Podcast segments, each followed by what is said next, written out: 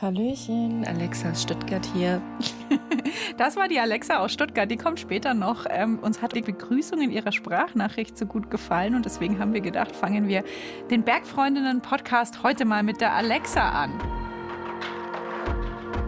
Aber wir sind's, äh, die Bergfreundinnen. Die Toni ist wieder da zurück aus dem Urlaub. Grüßt euch. Und die Anna. Hallo. Und ich, die Kathi. Und wir sind immer noch beim Thema Nachhaltigkeit.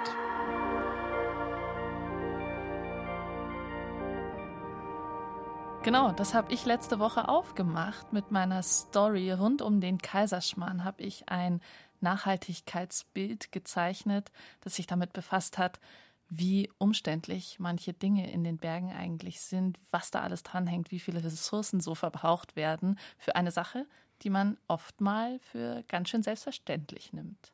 Hast du es angehört im Urlaub, Toni? Ich habe es tatsächlich angehört und ich weiß, ihr erwartet eine Reaktion von mir. Und meine Reaktion ist ein bisschen ähnlich wie meine Reaktion auf die Menstruationsstory, weil ich dachte, ich weiß relativ viel über das Thema und auch so Schmeckt ja gut. Kaiserschmarrn sowieso, aber auch so Ressourcenbeschaffung im alpinen Raum.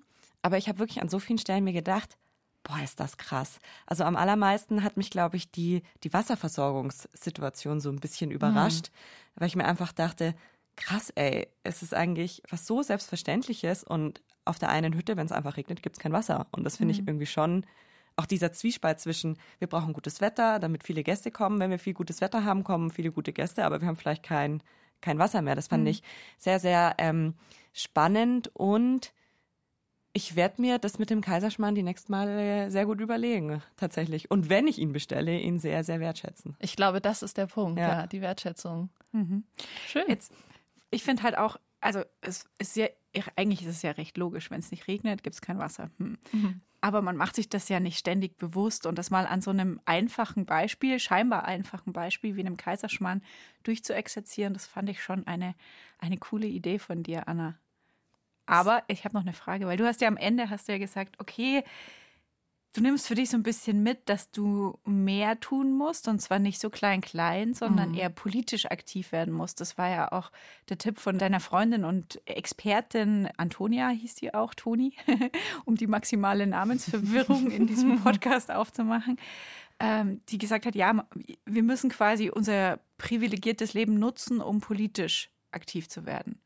Bist du da schon weiter, vielleicht auch in deinem eigenen Denkprozess und weißt, in welche Richtung das gehen könnte oder was du machen willst? Also weiter in dem Sinne von, ähm, ich gründe jetzt dieses oder jene Projekt, ganz Mhm. konkret bin ich tatsächlich noch nicht, weil es auch einfach schon wahnsinnig viel gibt. Und ich glaube, für mich kommt eher in Frage, mich einer Bewegung anzuschließen, als jetzt zu sagen, ich hol noch mal was ganz Neues auf oder so. Aber ich merke auf jeden Fall, dass diese intensive Recherche bei mir selber total nachhalt und ich mir selber auch konkreter überlegen muss, wie involviert will ich sein in Prozesse. Also auch zum Beispiel meine Tätigkeit als Turnleiterin für einen Alpenverein bringt mich zum Beispiel manchmal, glaube ich, in Situationen, wo ich ganz gut multiplikatorisch handeln könnte oder so. Und Auf jeden Fall, ja. ähm, hier und da mal was zu thematisieren über meinen privaten Bereich hinaus ist auf jeden Fall jetzt auf der Agenda. Ich finde es so spannend, weil bei diesem Stichwort politisch tätig werden geht es mir so ein bisschen wie beim Stichwort Nachhaltigkeit auch. Das klingt so groß. Und was heißt das dann? Und ich finde das Beispiel, was du gerade genannt hast, eben als Multiplikatorin zu wirken in den, in den Bereichen, in denen man eh unterwegs ist, nämlich als Tourenleiterin zum Beispiel beim DAV, wo du ja Gäste hast oder Leute, die mit dir unterwegs sind, ist ja schon ein erster Schritt.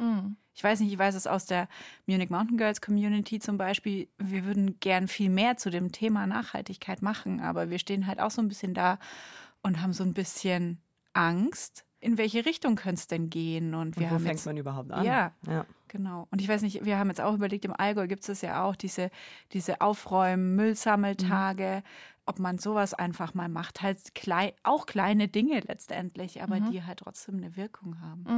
Aber da vielleicht kurz bleiben bei diesem großen Ding, dass dieses Thema Nachhaltigkeit so riesig ist. Wir haben, wie wir überlegt haben, wie wir reden äh, heute in dieser Folge, eben auch überlegt, ja, auf was fokussieren wir uns denn und was ist denn eigentlich Thema dieses Talks? Und dann haben wir gesagt, schickt uns Sprachnachrichten, was euch wichtig ist. Da kam super viel. Da kam super viel und das war für uns auch eine schöne Möglichkeit, um auch mal abzuchecken, was fällt euch als erstes ein? Wo setzt ihr den Fokus? Was sind so die zentralen Begriffe für euch? Und da waren wir zum Teil auch total überrascht, weil ähm, also Teil Sachen kamen, mit denen wir nicht gerechnet haben tatsächlich. Mhm. Genau, und aber auch viele von euch gesagt haben, euch liegt das Thema wirklich am Herzen. Also dass es so eine Herzensangelegenheit ist und so ein, eine Dringlichkeit besteht. Mhm. Das ist doch eigentlich schon mal eine voll schöne Feststellung. Auf jeden Fall und das zeigt sich auch in der Summe. Also das möchte ich ganz kurz noch erwähnen, weil ich glaube, wir haben noch nie zu einem Thema so viele Nachrichten bekommen wie zu diesem Thema und mich persönlich hat es total gefreut. Und vielleicht steigen wir gleich ein mit dem ersten Ton, oder? Da kommen wir nämlich zurück zu Alexa. Ah, stimmt, Alexa aus Stuttgart. Mit eurem Fazit zu eurer Story habt ihr bei mir voll einen Nerv getroffen, ähm, weil ich bilde mir eigentlich schon ein, in meinem Alltag sehr nachhaltig unterwegs zu sein. Heißt ähm, regional, bio, unverpackt einkaufen. Ich ernähre mich vegan ich kaufe meine Klamotten secondhand, ich beziehe Naturstrom und so weiter und so fort. Also bin da eigentlich ganz gut dabei, denke ich mal. Und dann nehme ich mir aber teilweise jedes Wochenende das Recht dazu raus, mit meinem Dieselauto 300 Kilometer in die Berge zu fahren, um da klettern zu gehen, wandern, ähm, snowboarden und so weiter krass, woher ich mir da das Recht überhaupt rausnehme, mir einen nachhaltigen Lebensstil zuzuschreiben, wenn ich dann aber für meinen eigenen Fun ähm, da so die Abgase in die Luft schleuder. Ja, das hat mich schon zum Nachdenken gebracht. Was Alexa sagt, kann ich zu 1000 Prozent unterschreiben, weil es mir ganz genauso geht. Ähm, sie spricht natürlich eins der großen Themen an, zu dem auch viel kam an Sprachnachrichten. Toni hat ja schon gesagt, dass, dass so viele Sprachnachrichten kamen wie noch zu keinem Thema. Vielleicht verraten wir mal, dass du das Handy hast immer. Ja, genau. Die Sprachnachrichten immer mit mir. Ich genau. unterschreibe aber auch meistens mit meinem Namen, also die, ja, okay, schreiben, wissen es dann. Also wer schreibt, schreibt mit Toni. Ähm, ja, aber zurück zu Alexa. Ich finde wirklich, dass sie, ähm, ihr geht es ganz genauso wie mir, weil ich glaube auch, dass ich eigentlich einen sehr nachhaltigen Lebensstil habe, aber eben am Wochenende mich in mein Auto setze, in dem sitzen dann meistens auch noch andere Leute und es ist kein Diesel, sondern es fährt sogar mit Gas, was nicht ganz so schlimm ist und gebraucht war es auch, als ich es gekauft habe. Mhm. Also alles super, aber trotzdem, ich setze mich in mein Auto und fahre, klar, in Summe hast du 300 Kilometer schnell zusammen, da musst nicht mhm. weit wegfahren und ähm, ja, diesen Struggle, den kann ich total nachvollziehen. Und es ist, glaube ich, auch, also die Mobilität, das Entscheid oder eins der entscheidenden Themen, wenn man sich jetzt Nachhaltigkeit und Bergsport anschaut. Also da gibt es ja echte Engpässe. Also ja. einerseits Bewohnende von äh, Dörfern leiden, glaube ich, in ihrer Lebensqualität teilweise sehr unter dem Verkehrsaufkommen. Ja. Das ist das eine. Das andere sind natürlich die Emissionen, die halt anfallen im Kontext von einem Hobby, das eigentlich darauf angewiesen ist, dass wir die Natur einigermaßen so erhalten, wie sie aktuell ist. Aber ja, die allermeisten Leute leben einfach nicht in den Bergen. Und wenn man diese Liebe hat, will man halt hinkommen. Ja, gerade auch aus dem Aspekt, dass eben urbane Menschen das Hobby Bergsteigen für sich oder einfach in die Berge gehen, für sich entdecken und einer davon ist auch der Toni. Noch ein Toni. Und oh Gott. so viele Tonis.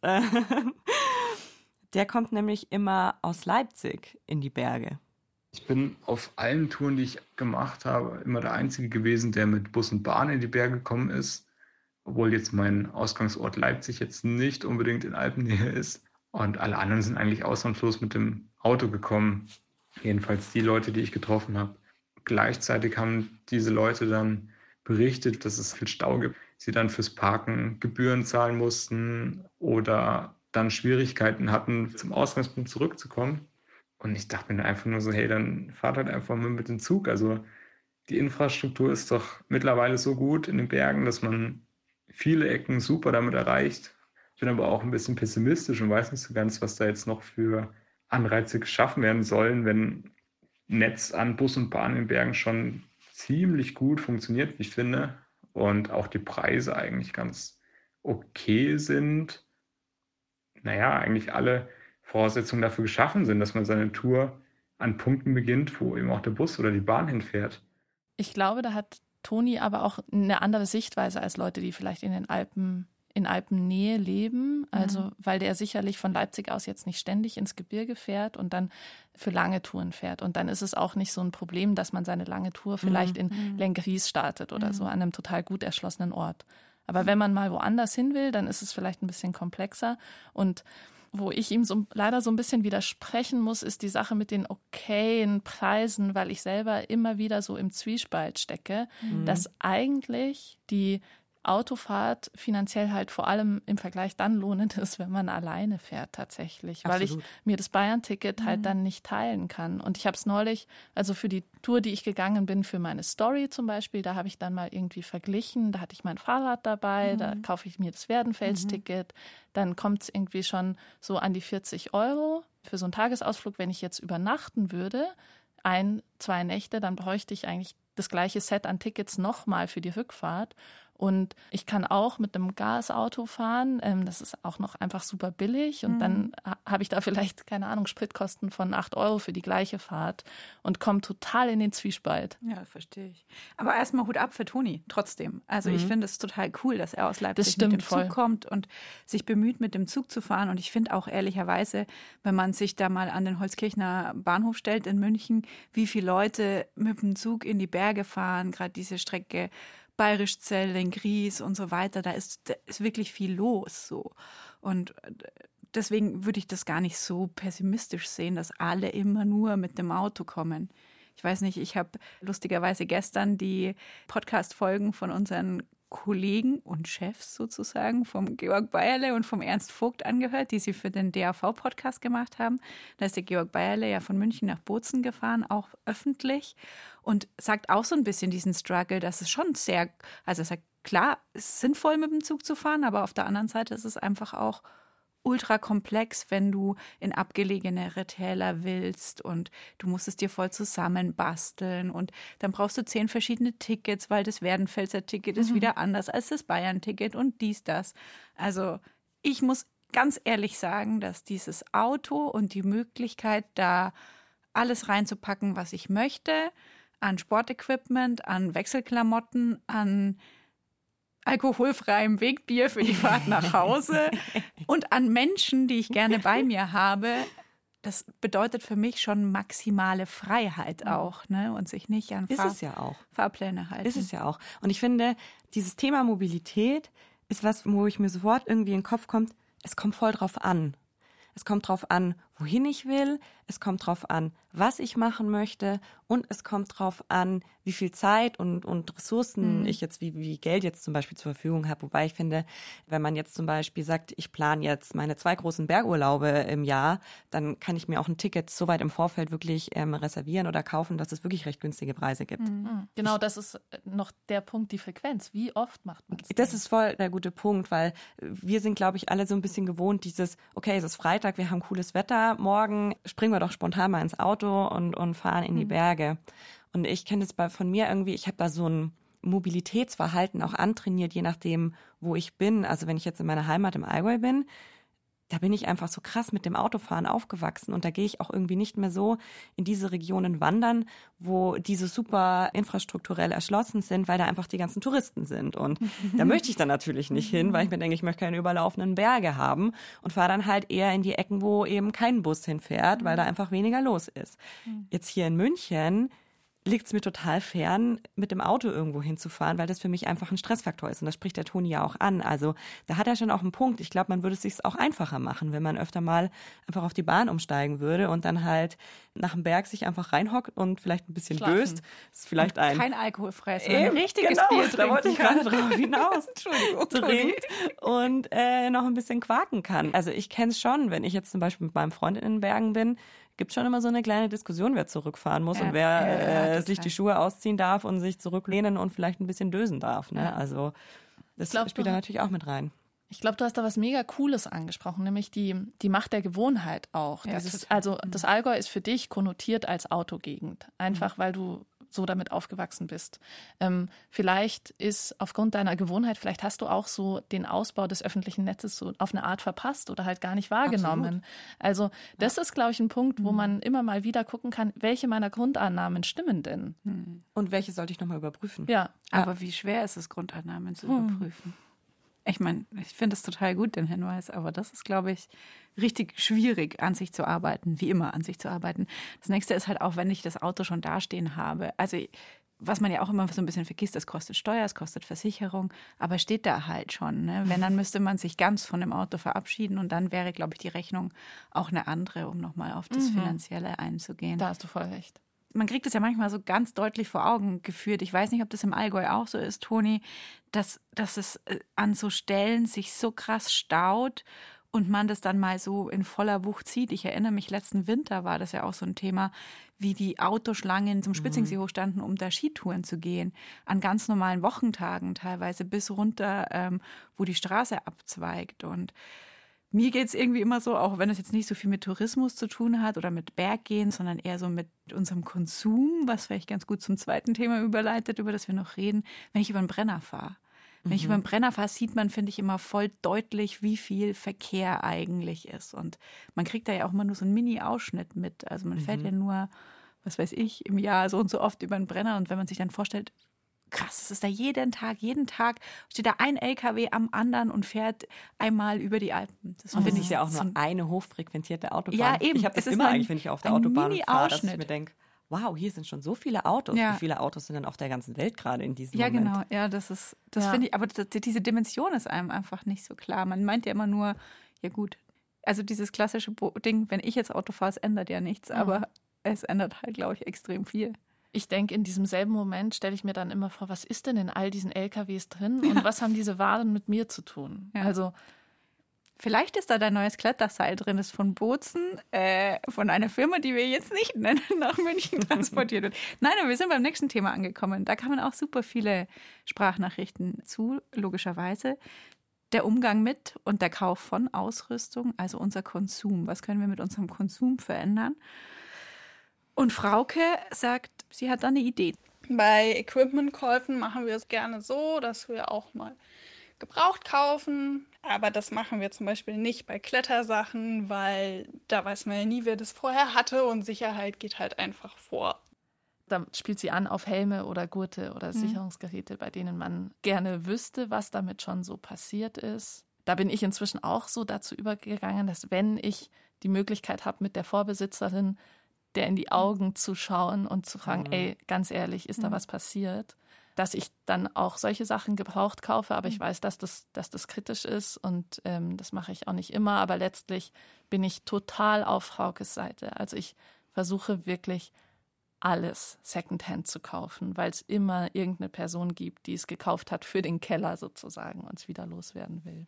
Okay, aber jetzt nur Ausrüstung oder auch äh, Klamotten? Auf jeden Fall auch Klamotten. Mhm. Also da habe ich, glaube ich, die größte Sensibilität allein wegen so meinem Berufsfeld, weil ich halt lange als Designerin für eine Modefirma gearbeitet habe, schmerzt es mich einfach total, irgendein neues Kleidungsstück zu kaufen, weil ich weiß, welche Ressourcen da so drin stecken. Und wie viel da auch jedes Jahr von der Industrie rausgeblasen wird, ne? Das darf man auch nicht vergessen. Ich habe mich auch bei dem ganzen Thema Klamotten und Secondhand mal gefragt, wie eigentlich mein Kaufverhalten ist, weil ich nicht gerne shoppen gehe. Also das ist, ich, ich habe nämlich gemerkt, dass ich so ein bisschen aus Versehen, glaube ich, nachhaltig lebe, mhm. weil mir ganz viele Dinge, die mit Ressourcenverschwendung zu tun haben, keinen Spaß machen. Also ich fliege krass ungern, weil ich einfach krasse Flugangst habe. Deswegen vielleicht alle drei Jahre, vielleicht einmal oder so. Mhm. Und ich gehe einfach auch voll ungern einkaufen und shoppen. Also das ist wirklich bei mir, wenn ich trage auch viel Basics, dann hat man es eh gleich irgendwie erledigt wieder. Und äh, bei diesen Wandersachen ist mir aufgefallen, dass ich, glaube ich, erst vor zwei oder drei Jahren mir das erste eigene Wanderschuhpaar gekauft habe. Mhm. Wo kamen die anderen immer her? Von meiner Mutter. Weil meine Mama hat irgendwelche Knöchelprobleme und kauft sich dann immer äh, Wanderschuhe und denkt, in denen geht's. Dann hat sie sie dreimal an und merkt, es geht dann doch nicht. Und dann bekomme ich die immer. Wir haben die gleiche Schuhgröße. Und so passt es total gut eigentlich immer. Und ähm, ich habe mir dann irgendwann mal gedacht, jetzt kaufe ich mal meine eigene und gönn mir das so ein bisschen. Also da war dann so dieser Gönngedanke da. Aber ich muss ehrlich sagen, ich finde Secondhand kaufen teilweise sehr anstrengend. Ja. Und es fällt dann der Faulheit mir zum Opfer mhm. bei mir, dass ich mir denke, bevor ich da jetzt halt wieder eBay Kleinanzeigen tausendmal durchforste oder Kleiderkreisel oder andere Secondhand-Gruppen und dann vielleicht meine Größe nicht da ist und ich dann den Leuten schreiben muss und die dann vielleicht nicht so nett sind und so weiter und so fort. Ähm, hat jeder bestimmt schon mal diese Erfahrung gemacht, dass manche Menschen da nicht so nett sind. Dann mache ich es halt einfach entspannt und kaufe in irgendeinem Online-Shop oder in irgendeinem Local Dealer. Local Dealer, genau. Ja, das ist total legitim. Also das muss man voll sehen. Secondhand-Konsum kostet einfach mehr Zeit und Zeit ist etwas, was man zur Verfügung haben muss.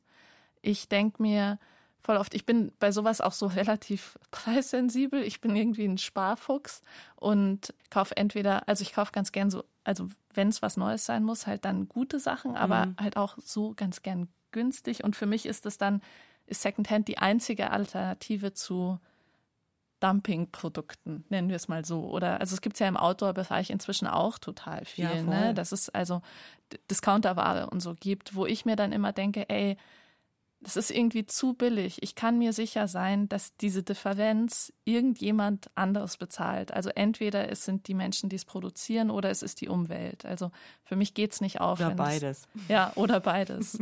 ja. Wie viel habt ihr dann so an, an so Outdoor-Equipment? Ich würde gerne mal eure Schränke sehen. Mm.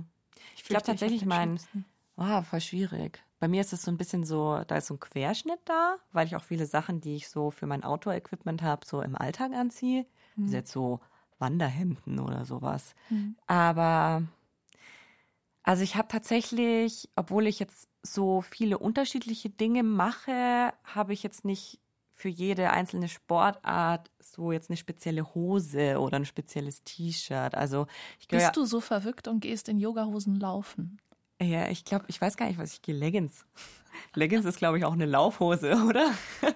Und tatsächlich ist die Leggings so meine Hose, was Sport anbelangt, weil ich habe die zum Joggen, ich habe die zum Wandern, ich habe die teilweise zum Radfahren an. Also ich weiß, dass es immer so ein bisschen, gibt auch Stimmen, die dagegen äh, gehen, gerade was so die Haltbarkeit von Leggings im Gebirge anbelangt. Wenn man mal auf dem Popo rutscht, dann ist es natürlich schon ein bisschen schlecht, weil dann kleine Löchchen entstehen können. Aber das ist mir dann auch irgendwie wurscht. Also deswegen, es gibt so, ich habe einfach für alles irgendwie das Gleiche. Wie ist bei dir, Anna? Ja, ich habe tatsächlich auch nicht so krass viel. Ähm, die Schnittmenge von Alltagsbekleidung und Outdoorbekleidung, die, die besteht halt tatsächlich. Also ich habe so eine wasserfeste Jacke und die ziehe ich zum Skifahren an und die habe ich auch jetzt, Anfang Oktober schon an bei Schiedwetter. Ich versuche das im Zaum zu halten. Da gibt es auch eine Sprachnachricht zu dem Thema so ein bisschen. Ne? Die Mary hat uns was geschickt. Ich habe vier Hauptsportarten und für alle vier Sportarten, bis aufs Wandern vielleicht, braucht man unglaublich viel Equipment. Das fängt an bei den Anziehsachen, aber das hört dann auf, alle zwei Jahre ein neues Seil oder sogar sehr viel früher normalerweise. Dann habe ich ein Fahrrad und dieses Fully kann ich gerne hernehmen auf dem Berg, aber dann brauche ich daheim auch noch mal ein Fahrrad. Und es wird einem gepredigt, dass man fürs Fahrradfahren einen anderen Rucksack braucht als fürs Wandern. Und beim Klettern muss man wieder auf Leichtigkeit schauen. Die Industrie sagt einem ja, man braucht für alles was Eigenes und für alles was Spezielles. Und ich muss so ein bisschen zugeben, ich bin schon so ein bisschen so ein Industrieopfer bin ich schon, weil ich das auch glaube. Und es ist ja teilweise auch so, Ja, macht ehrlicherweise. manchmal schon Sinn, ja. Also mit einem Wanderrucksack, wenn ich mit einem Wanderrucksack Fahrrad fahre, haue ich mir den Kopf äh, hinten an, weil die meisten zu hoch sind. Also gut, ich könnte meinen Fahrradrucksack zum Wandern hernehmen. Dann hat mein Fahrradrucksack aber natürlich so einen so einen Rückenprotektor drin, ne? weil wenn du beim Mountainbiken auf den Rücken fällst, dass der Rücken geschützt ist. Der ist jetzt zum Wandern nicht ganz so ideal, weil der macht das Ganze natürlich schwerer und nicht ganz so atmungsaktiv am Rücken, wo man ja gerne auch viel schwitzt. Also habe ich natürlich auch einen Wanderrucksack und dann habe ich einen kleinen Wanderrucksack und einen großen Wanderrucksack und solche Dinge. Also ich habe schon sehr, sehr viel, um jetzt nochmal die Runde zu vervollständigen, wie viel Kram wir haben. Ich habe wirklich viel Outdoor-Kram. Und ja, ich finde aber auf der anderen Seite tatsächlich, oder zumindest ist es so ein bisschen so ein Trend, den ich beobachte, das hast du auch schon gesagt, Toni, dass dieses Urban Outdoor-Ding, dass es ja mittlerweile auch irgendwie hip und schick ist, in jetzt nicht so knallbunt auffällig neonfarbenen Outdoor-Klamotten, aber eben in coolen Outdoor-Klamotten auch in der Stadt unterwegs zu sein, wenn man da mit dem Radl in die Arbeit fährt oder so, dass, dass es eher ein Trend ist, Dinge auch so herzustellen, dass sie für mehrere Sportarten taugen. Und das finde ich eigentlich ganz schön. Und ich versuche schon, mich da so ein bisschen down zu sizen sozusagen, weil ich sonst auch keinen Platz mehr habe für den ganzen Schmarrn, der daheim rumliegt und dann halt einmal im Jahr angezogen wird, wenn man einmal wandern geht. Tatsächlich gehe ich ja vor allem biken. Und fällt dir spontan was ein, was du hast, wo du sagst, das ist einfach so schlau und gut gemacht, das kann ich an fast allen Bergtagen gebrauchen? Klar, so Klassiker, Hardshelljacke, was du gesagt hast. Mhm an fast allen im Sommer, muss ich dann tatsächlich sagen, weil da ist es völlig wurscht, ob ich wandern gehe oder ob ich mit dem Radl in die Stadt fahre oder ob ich Mountainbiken gehe. Da geht es dann halt um so Dinge wie passt die Kapuze über den Helm mhm. und wenn sie drüber passt, kann ich die immer anziehen. Im Winter hätte ich dann aber halt schon gerne Hardshelljacke mit einem Schneefang, wenn es viel Schnee hat. So. Also da geht es dann schon los. Damit machst du dann halt schon, natürlich machst du Abstriche, wenn Sachen nicht so spezifisch sind. Aber ja. ich finde, es gibt total viele Dinge, die man für alles hernehmen kann. Ich finde, man könnte sich gut überlegen bei Equipmentkauf so eine Prognose, wie viele Nutzungstage wird es wohl erleben. Mhm. Also, dass man so in die eigene kleine Vergangenheit zurückschaut, so, hm, wie viele Wandertage waren es jetzt wirklich mhm. 2020? Ja, und das dann vielleicht auch mal runterrechnen. Mhm. Also nicht nur preislich, sondern vielleicht auch so versuchen zu überblicken, welche Ressourcen da jetzt drin steckten mhm. und ob ich eine hoch genug Nutzungsfrequenz mhm. habe, dass das jetzt sinngemäß ist, mir eine neue Jacke rauszulassen. Und auch genug Situationen. Ich habe ich hab jetzt gerade nämlich die ganze Zeit überlegt und jetzt fällt mir meine Windjacke ein. Ich besitze eine Windjacke. Und ich habe diese Windjacke, glaube ich, noch nie, also falls jemand eine Windjacke braucht, schreibt mir gerne. ich habe die, glaube ich, noch nie angehabt, weil ich einfach noch so eine, so eine, also die, ich habe eine Jacke, die ich immer beim Wandern anziehe, wenn es kalt wird oder wenn ich oben bin oder wenn es windig ist. Und das ist so eine, ich weiß gar nicht, ob da leichte Daunen drin sind, aber die ist so ein bisschen gesteppt halt. Und meine Windjacke, ich war noch nie in einer Situation, wo ich eine Windjacke angezogen hätte. Und jetzt denke ich mir gerade so, eigentlich hätte ich mir in dem Moment, wo ich sie gekauft habe, überlegen sollen, welche Situationen hatte ich in meiner Vergangenheit denn, wo ich sowas hätte gebraucht? Keine. Aber jetzt fährst du Rennrad, da braucht man schon Windjacken. Ja, okay, vielleicht ruft mich doch nicht an. Das ist aber die Frage, wie eng die anliegt, weil wenn die so ein bisschen weiter ist, dann hast du wieder zu viel Windwiderstand. Oh, das ist auch wieder da schlecht. haben wir es wieder. Enge Windjacke weit ja. und man braucht so viel Kram. Ich würde gerne noch Bezug nehmen auf was, was du gerade schon so mhm. angekratzt hast, nämlich das Thema Trends. Also mhm. du hast den einen Trend erwähnt, dass Firmen vielleicht ähm, mehr multifunktional Produkte mhm. entwickeln und das ist zum Beispiel ein schöner Trend, würde ich sagen. Aber letztlich werde ich schon oftmals ganz schön grantig, wenn ich mir so Outdoor-Ausstattung anschaue und wie sehr das inzwischen vom Konzept Mode überhaupt so durchsetzt ist. Also was, was Farben anbelangt, aber mhm. vielleicht auch was eben was Sportarten anbelangt und Schnitte, also Formen. Und ich denke mir immer so, also von der Begrifflichkeit her ist, ist das Thema Mode ja das definierte Gegenteil vom Konzept der Nachhaltigkeit. Also eine mhm. ne Mode ist temporär und ist gemacht, um vorbeizugehen und ist sozusagen eine Kulturpraxis, die wir als Menschheit uns angewöhnt haben, eben um der Langeweile beizukommen und eben auch um Zeugs zu verkaufen. Mhm. Und ich finde das total schade, dass eben auch in diesem Naturbereich und so im Austausch mit der Welt und der vielleicht auch Wildnis zu sein, die Mode so starken Einzug gefunden hat, weil die uns erfolgreich glauben macht, wir bräuchten Zeug, was wir faktisch nicht brauchen. Mhm. Und dass wir gut aussehen müssen in den Bergen. Ja. Das ist natürlich auch so ein Punkt. Und ich glaube, womit ich halt auch immer so ein bisschen da kämpfen muss in der ganzen Sache und auch bei Konsumentscheidungen, ist einfach dieses Thema Nachhaltigkeit ist auch ein Trend. Es mhm. ist nicht nur ein Trend, draußen zu sein, sondern es ist auch Trend, nachhaltig zu sein. Und da sind wir jetzt, glaube ich, bei einem großen Thema, bei dem ich selber noch nicht so richtig weiß, was meine Antwort ist nach der Verantwortungsfrage. Also wer trägt denn auch so ein bisschen die Verantwortung und was müssen denn Firmen eigentlich von denen wir Dinge kaufen möchten, weil wir sie vielleicht auch einfach brauchen, uns da entgegenbringen. Und da hat die Maren auch uns einen Ton geschickt, den ich ganz spannend fand. Ich promoviere in dem Thema zu nachhaltigen Geschäftsmodellen und da fallen mir natürlich gleich jede Menge super kritische Themen ein. Aber ich freue mich auch, in meiner Forschung immer mehr Beispiele von Unternehmen, gerade in der Autobranche zu sehen, die mit sehr, sehr gutem Beispiel vorangehen und das Thema Nachhaltigkeit wirklich ernst nehmen. Also das ist dann auch kein Greenwashing mehr, sondern die machen richtig coole Sachen. Und das fängt dann natürlich bei umwelt- und ressourcenschonenden Materialien an, geht weiter über faire Arbeitsbedingungen und eine absolut transparente Lieferkette bis hin zu, und das finde ich persönlich fast den spannendsten Teil, der kritischen Auseinandersetzung mit unseren Konsummustern. Schweigen. Kritische Auseinandersetzung mit Konsummustern ist auch schwierig. Aber da hast du, ja. was du gesagt hast, Toni, vorhin, finde ich voll nachvollziehbar. Also wer trägt die Verantwortung? Tragt die Verantwortung ich? Weil ich mir überlegen muss, was brauche ich wirklich? das ist ja auch so ein Punkt, brauche ich das jetzt echt? Kann ich nicht auch die andere Jacke anziehen? Und wenn ich es echt und wirklich brauche, wo kaufe ich? Wie viel Geld will und kann ich ausgeben dafür? Und weiß ich denn, wo ich kaufen kann? Ne? Ich meine, es fallen einem, glaube ich, Firmen ein, die man jetzt hier nicht nennt, aber äh, bei dem Thema Nachhaltigkeit und Outdoor gibt es Firmen, die total viel machen, aber am Ende des Tages weiß ich auch nicht, wie die produzieren. Mhm. Die können mir viel erzählen und ich kann es auch nicht wissen als Konsument. Beziehungsweise, was, was, du sagst, ist total richtig, Kadi. Wenn ich es wissen möchte als Konsumentin, dann muss ich wieder extrem viel Ressourcen, nämlich Zeit, investieren, die ich eigenständig irgendwie reinbutter um der ganzen Sache nachzugehen und vielleicht Lieferketten nachzuverfolgen oder so. Das ist einfach, es braucht Zeit, es zu recherchieren. Und mir geht es da voll oft so, dass es mich auch wütend macht zu einem gewissen Punkt, weil ich mir einfach denke, ey, wenn ihr euch ein grünes Image auf die Karte schreiben wollt und auf die Fahne schreiben wollt, dann möchte ich mich da auch irgendwie drauf verlassen können. Mhm.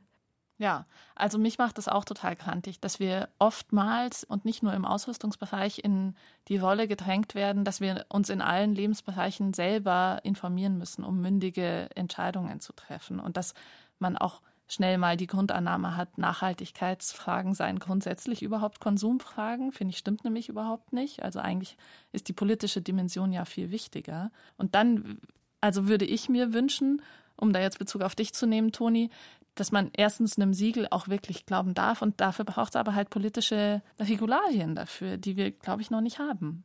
Das ist auf alle Fälle ein Riesenthema. Es haben auch noch viel mehr Menschen da draußen von euch uns und Sprachnachrichten zu diesem Thema Konsum geschickt, eben auch zu der Frage, was brauche ich wirklich, wie sehr muss ich mir überlegen, was kaufe ich, was kaufe ich nicht. Ähm, die kriegen wir jetzt überhaupt nicht alle unter. Dann auch noch das Thema Reparieren, Sachen reparieren und nicht wegschmeißen, ist natürlich auch noch ein großes und uns haben ganz viele Leute von euch auch noch Sprachnachrichten zu einem kleinen Teilaspekt geschickt, der euch da draußen scheinbar sehr, sehr wichtig ist. Nämlich zum Thema Notdurft am Berg. Hier auf unserem Papier steht übrigens Kacken am Berg. um so deutlich zu sagen, wie es ist. Äh, ja, ich meine, es geht so ein bisschen einher mit diesem Thema Regeln beachten. Ne? Das mhm. ist aber eigentlich, also korrigiert mich. Ich denke mir immer so, hey Leute, gesunder Menschenverstand, ne?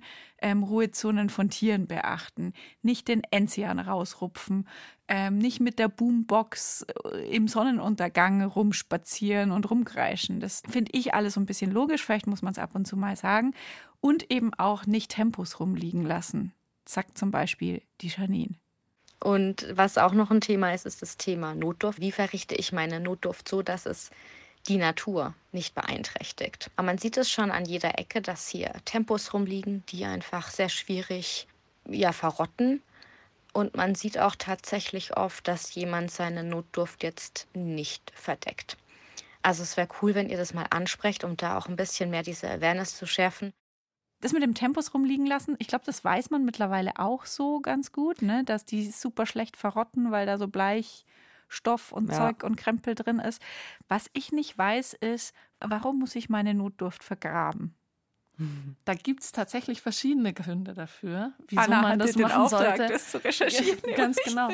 Ja, wenn man das große Geschäft draußen verrichtet, ist es echt ein Unding, das nicht zu vergraben weil was man auf jeden Fall nicht haben will, ist Kacke im Wasser, also in mhm. naheliegenden Gewässern. Mhm. Und wenn es vielleicht bald mal regnet und mhm. wird die natürlich schneller weggespült, wenn die nicht vergraben ist. Und tatsächlich verrottet sie auch viel schneller, wenn sie von Boden umgeben ist. Also wenn man jetzt in einem erdfreien Terrain unterwegs ist, also wo es nur noch Gestein gibt, auch da lohnt es sich, die Sachen einfach irgendwie unter irgendwas anderes. Sein, oder? Ja, genau, einfach so ein bisschen aus dem Weg zu räumen, weil nämlich auch ein sehr wichtiger Punkt ist, dass die Hemmschwelle für andere Menschen, mhm. irgendwo Dreck oder Mist oder auch Müll zu hinterlassen, mhm.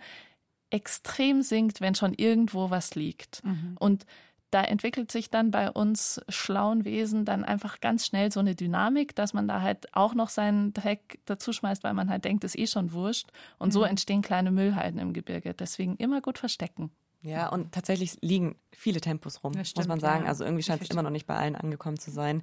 Und was ich da noch empfehlen kann, ich bin die glückliche Besitzerin eines Poop-Scoops. Gibt's wirklich. Kann Was man kaufen. das? Eine kleine Schaufel, mit der man, die man dabei haben kann, die man zusammenklappen kann. Und mit der man dann die jeweiligen Löcher graben kann. Sehr praktisch. Ja, oder mit einem Wanderstock oder im Zweifelsfall mit einer harten Schuhsohle kann man schon auch mal haben. Genau, dass man nicht wieder was Neues kaufen muss, sind wir gleich wieder beim Thema. Stimmt, Mist. Nee, aber um das jetzt mal ganz deutlich zu sagen, also auch Taschentücher bleiben einfach nicht liegen. Die nimmt man, wenn man sie denn benutzt, klar. einfach wieder mit heim. Nee, das sehe ich auch so, ja. Sind wir uns einig, ne? Ja, sind wir uns einig. Und ihr da draußen auch, weil ihr habt uns das ganz viel geschickt. Trotzdem ist das ja ehrlicherweise, dann denke ich mir so, okay, wir reden über Naturschutz und jetzt reden wir wirklich über Taschentücher. Also ist damit das Problem irgendwie gelöst oder angegangen? Klar, es ist ein kleiner Anfang, aber mich überfordert die Tatsache auch, dass wir jetzt die ganze Zeit über so Einzelaspekte reden, trotzdem total. Ich weiß nicht, wie es euch da geht. Ich kann euch eine kleine Geschichte erzählen. Ich war früher, als, als Kind, habe ich mal eine eigene Greenpeace-Gruppe gegründet, weil ich cool. unbedingt die Wale retten wollte. Und das, dieses Müllthema war irgendwie, wie ich jung war, auch voll das Ding. Ich habe am Strand in Frankreich Müll gesammelt und so Listen gemacht, äh, was ich gefunden habe und so und war voll besorgt um die Welt. Und ehrlicherweise ist bei mir so ein bisschen, ist jetzt mal ganz deutlich gesagt, das Leben fuckt einen so ein bisschen ab, weil man halt das Gefühl hat, du mit deiner kleinen Popel-Greenpeace-Gruppe in Bamberg und deinem, deinem Heft, das du dafür rausgibst und die 2,50 Euro, die du in einem selbst kopierten, zusammengefalteten Heft eingenommen hast, an Greenpeace spendest, das ändert überhaupt nichts. Und dann denkt man sich, ja gut, dann mache ich nichts. Ich oder? finde, das ist eine erstmal eine total süße Geschichte, aber was mich hauptsächlich gerade niederschlägt, ist auch, wie, also dir war damals als Kind schon bewusst, das heißt, Mhm. es muss ja einen Diskurs gegeben Mhm. haben, was für ein Riesenproblem das Mhm. ist. Und weiterhin kriegen wir es nicht hin, die Meere frei von Müll zu halten. Hm. Mhm. Ja, aber es ist halt schon genau dieser Punkt, diese Ohnmacht, die man teilweise fühlt, weil ähm, wenn ich jetzt so zurückdenke an die letzten Minuten, die wir hier geführt haben, wir haben unser eigenes Verhalten reflektiert und gesagt, wie wir das handeln, aber man, man weiß irgendwie nie so richtig, wie man da jetzt eine ordentliche Balance reinbringen kann und welchen Schritt man wirklich gehen sollte Ja, und Oder kann. reicht, ja. und, und kann. Ja. Und da haben wir auch eine, eine Nachricht bekommen von Franziska, weil die hat sich zu einem sehr großen Schritt tatsächlich entschieden. Mhm. Hallo liebe Bergfreundinnen, Franziska hier. Wahrscheinlich hört ihr, dass ich gerade im Auto sitze und da sind wir auch schon beim Thema Zwiespalt. Ich habe mir vor ungefähr zwei Jahren Gedanken gemacht, was ich über diesen privaten Bereich hinaus noch ändern kann. Also neben verpackungsfreien Einkaufen, das Kind mit Stoffwindeln wickeln und so weiter. Was habe ich denn noch für Einflussmöglichkeiten? Und bin dann bei meiner Arbeitskraft gelandet. Ich habe damals 40 Wochenstunden in der Automobilindustrie gearbeitet, dafür gesorgt, dass ähm, mehr Autos verkauft werden und äh, bin jeden Tag 40 Kilometer hin und zurück gependelt und habe dann für mich beschlossen, dass ich das nicht mehr möchte. Habe dann meinen Job gekündigt und seit einem Jahr jetzt äh, fahre ich schmutzige Stoffwindeln durch die Gegend. Und äh, es ist so blöd, wie sich das vielleicht anhört. Das ist der beste Job, den ich jemals hatte. Ich finde es total den starken und mutigen und krassen Schritt und bin da, bewundere sie dafür auch ein bisschen. Ich habe mir nur gedacht, irgendwie kann es ja auch nicht eine Lösung sein, dass wir alle jetzt uns quasi nicht mehr für diese Branchen, die problematisch sind, interessieren oder beziehungsweise einfach den Rücken kehren, weil ich finde auch, man könnte ja auch versuchen zu bleiben und die Sache von innen heraus zu verändern. Und was ich mir auch gedacht habe, ist so dieses, da sind wir halt wieder bei dem Thema auch Privilegien, Mhm. weil ich glaube, wir drei hier, die hier sitzen, könnten so einen Schritt schon auch machen, aber es ist halt auch nicht jedem Mensch möglich, die Entscheidung zu treffen, ich kündige meinen Job und ich suche mir einen neuen Job, der nachhaltiger ist zum Beispiel oder der sich für eine, in Anführungszeichen, bessere Sache irgendwie engagiert. Voll, also das hatten wir noch nicht so richtig genannt, wie elitär das ganze Thema eigentlich ist. Und das stimmt absolut. Und deswegen ist es aber umso cooler, wenn Menschen solche Schritte gehen wie eben Franziska und halt sagen, hey, ich habe die Wahl oder also für mich in meiner Lebenssituation geht sich das gerade aus, mir wirklich zu überlegen, wem oder welcher Sache gebe ich meine Arbeitskraft. Und dass sie es dann macht, finde ich voll gut. Ich glaube, es ist halt wichtig, dass man sein eigenes Verhalten, was wir vorhin schon mal hatten, hinterfragt, immer wieder. Und zwar im Großen und im Kleinen. Eben mhm. beim Thema Taschentuch, beim Thema Einmalbecher, beim Kaffee kaufen und immer wieder und immer wieder. Und ich glaube, das macht schon eine Veränderung. Erst das Nachdenken, dann das Handeln. Und klar, ich denke mir auch, oh, ich bin so in so vielen Dingen nachhaltig, die mir halt leicht fallen und in denen, die mir schwer fallen, halt mhm. nicht so sehr. Also es muss schon auch ein bisschen wehtun und, glaube ich, Verzicht geübt werden auch von mir, ich rede so schön passiv daher. also mir muss es wehtun und ich muss Verzicht üben, damit sich was ändert. Und sich das einfach regelmäßig wieder bewusst zu machen. Was, ich, was, was wir auch noch nicht so ganz besprochen haben und was ich aber auch ganz schlimm finde, ist, dass man dann immer so mit dem Finger auf andere zeigt. Mhm. Bei kleinen Themen, die man selber vielleicht richtig macht. Sagt, hey, wieso fährst du da jetzt mit dem Auto?